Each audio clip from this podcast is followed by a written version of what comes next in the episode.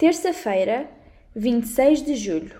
Leitura bíblica em João, capítulo 7, do versículo 25 ao 31. Alguns dos habitantes de Jerusalém começaram então a perguntar: Não é este homem que querem matar? Como é que ele agora está a falar diante de toda a gente e ninguém lhe diz nada? Será que as autoridades se convenceram de que ele é o Messias?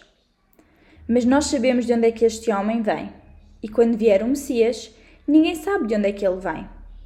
Então Jesus, ao ensinar no templo, exclamou em voz alta: Com que então sabem quem eu sou e de onde eu venho? Mas a verdade é que não vim por minha própria iniciativa, mas daquele que me enviou, que é verdadeiro, e vocês não conhecem. Eu conheço porque eu venho dele, e por ele fui enviado ao mundo. Procuravam então prendê-lo, mas ninguém teve coragem de lhe deitar a mão, porque a sua hora ainda não tinha chegado.